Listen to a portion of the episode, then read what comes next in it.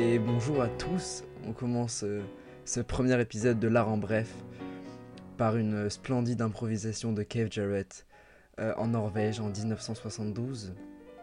Cave Jarrett, euh, né en 1945 à Allentown en Pennsylvanie, est un pianiste, compositeur et chef d'orchestre américain. Aujourd'hui, j'aimerais vous parler en particulier de son art, qui est l'art musical, mais également l'art de l'improvisation qui le caractérise. Donc Kev Jarrett est un pianiste et compositeur américain. Il est particulièrement précoce car à 3 ans, il commence à jouer du piano et il donne son premier concert à l'âge de 7 ans. Il se forme aux côtés des plus grands tels que Miles Davis ou encore Art Blakey. Il débute sa carrière dans le jazz en tant que sideman.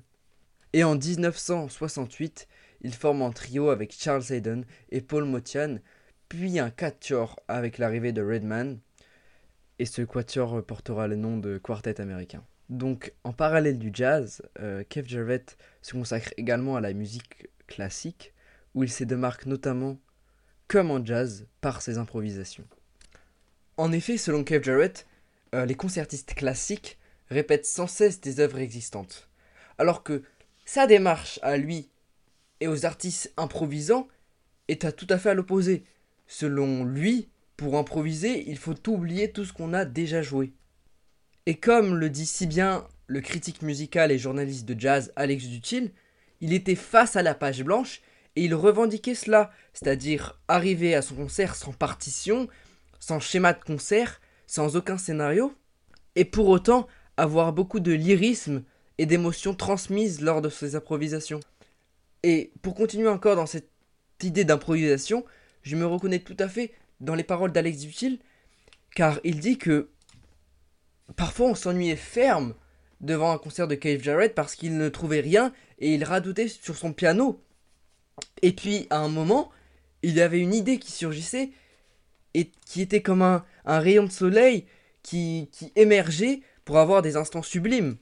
Et cette idée-là qui émergeait vous amenait plus haut que n'importe quel autre artiste sur la planète. Et je pense que toute personne écoutant des conseils de Kev Jarrett ou étant spectateur d'un de ses concerts sera d'accord avec cette pensée. D'une certaine manière, il est important de dire il faut accepter les moments d'ennui pour profiter des moments sublimes que les artistes peuvent nous transmettre. De plus, selon moi, la musique de Kev Jarrett est un modèle et une définition de jazz notamment par la manière avec laquelle il aborde la musique avec beaucoup d'humilité, c'est-à-dire sa grande théorie, et le fait que parfois il soit impossible avec le public, il dit d'être dérangé, car selon lui on ne doit pas déranger la musique. Selon lui, il est un vecteur et un instrument, un instrument avec son corps et ses mains, d'une musique qui dépasse tout être humain. Car en effet, il faut voir un concert de Cave Jarrett pour euh, s'en apercevoir ou du moins en écouter un, mais il va parfois gémir, vraiment son corps et son instrument, il va parfois se lever de son banc de piano, euh, être debout, c'est assez euh, impressionnant et magique à voir, et je vous conseille notamment d'aller sur YouTube taper par exemple le concert en live en Norvège en 1972, vous verrez qu'il est parfois debout, qu'il remue sa tête, et c'est assez impressionnant, il fait d'une certaine manière corps avec la musique. D'une certaine manière, il est en état de transe lors de ses concerts. Il est là pour transmettre la musique à son public. Et, et pour finir cette partie sur l'improvisation, j'aimerais vous citer une phrase de Kev Jarrett qui dit Pensez que vos oreilles sont des yeux. Et cette phrase est tout simplement splendide car elle montre tout à fait ce que pense Kev Jarrett de la musique. Selon lui, on doit l'écouter comme elle est, on doit la considérer. Cette première partie sur euh, l'improvisation et sur l'analyse de l'improvisation est terminée, et nous allons maintenant passer à l'analyse d'une de ces parties de Call Concert, je vous en parlerai plus tard, qui illustrera bien ce qu'on a énoncé dans cette première partie.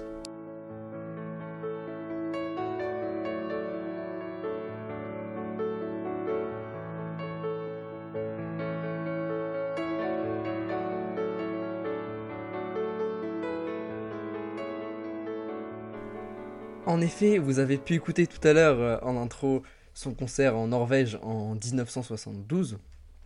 Toutefois, désormais nous allons nous concentrer sur euh, The Call Concert joué le 24 janvier 1975 à l'Opéra de Cologne. Et vous me demanderez pourquoi ce concert?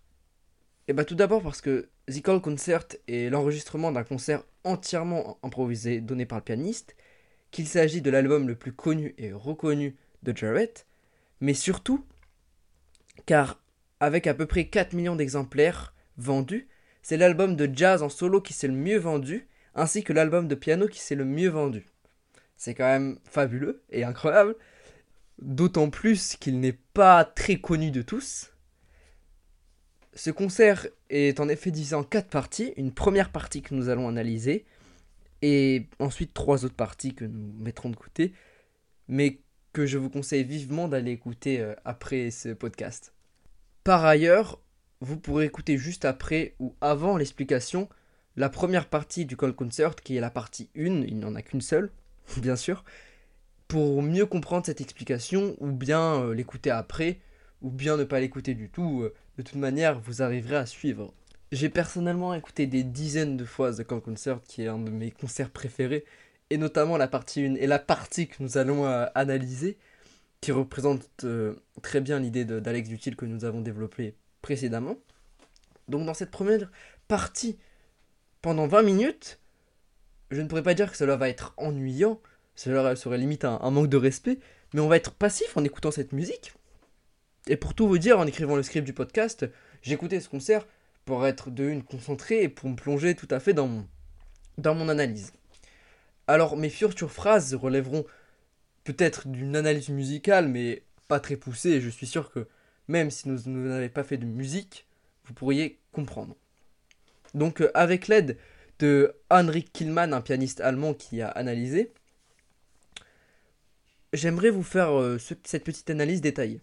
Donc tout d'abord, on observe une partie, comme je l'ai dit précisément, de 18 minutes sur les 26 minutes qui composent cette première partie, assez ennuyante avec des tonalités mineures et un rythme majoritairement lent.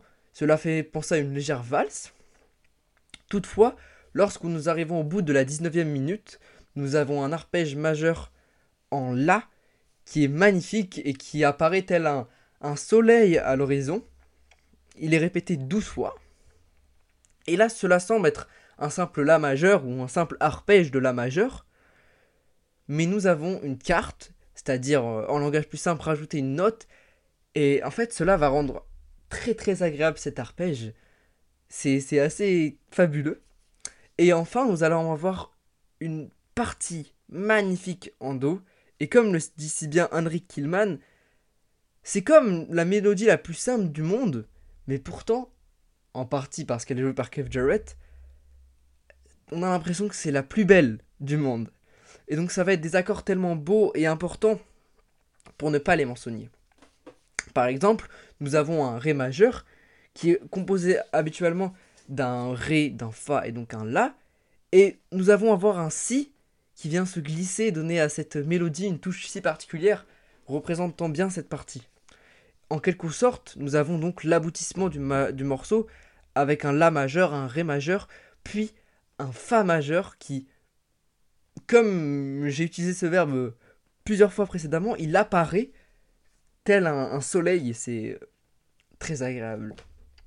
On va, on va avoir un rythme accéléré, puis décéléré.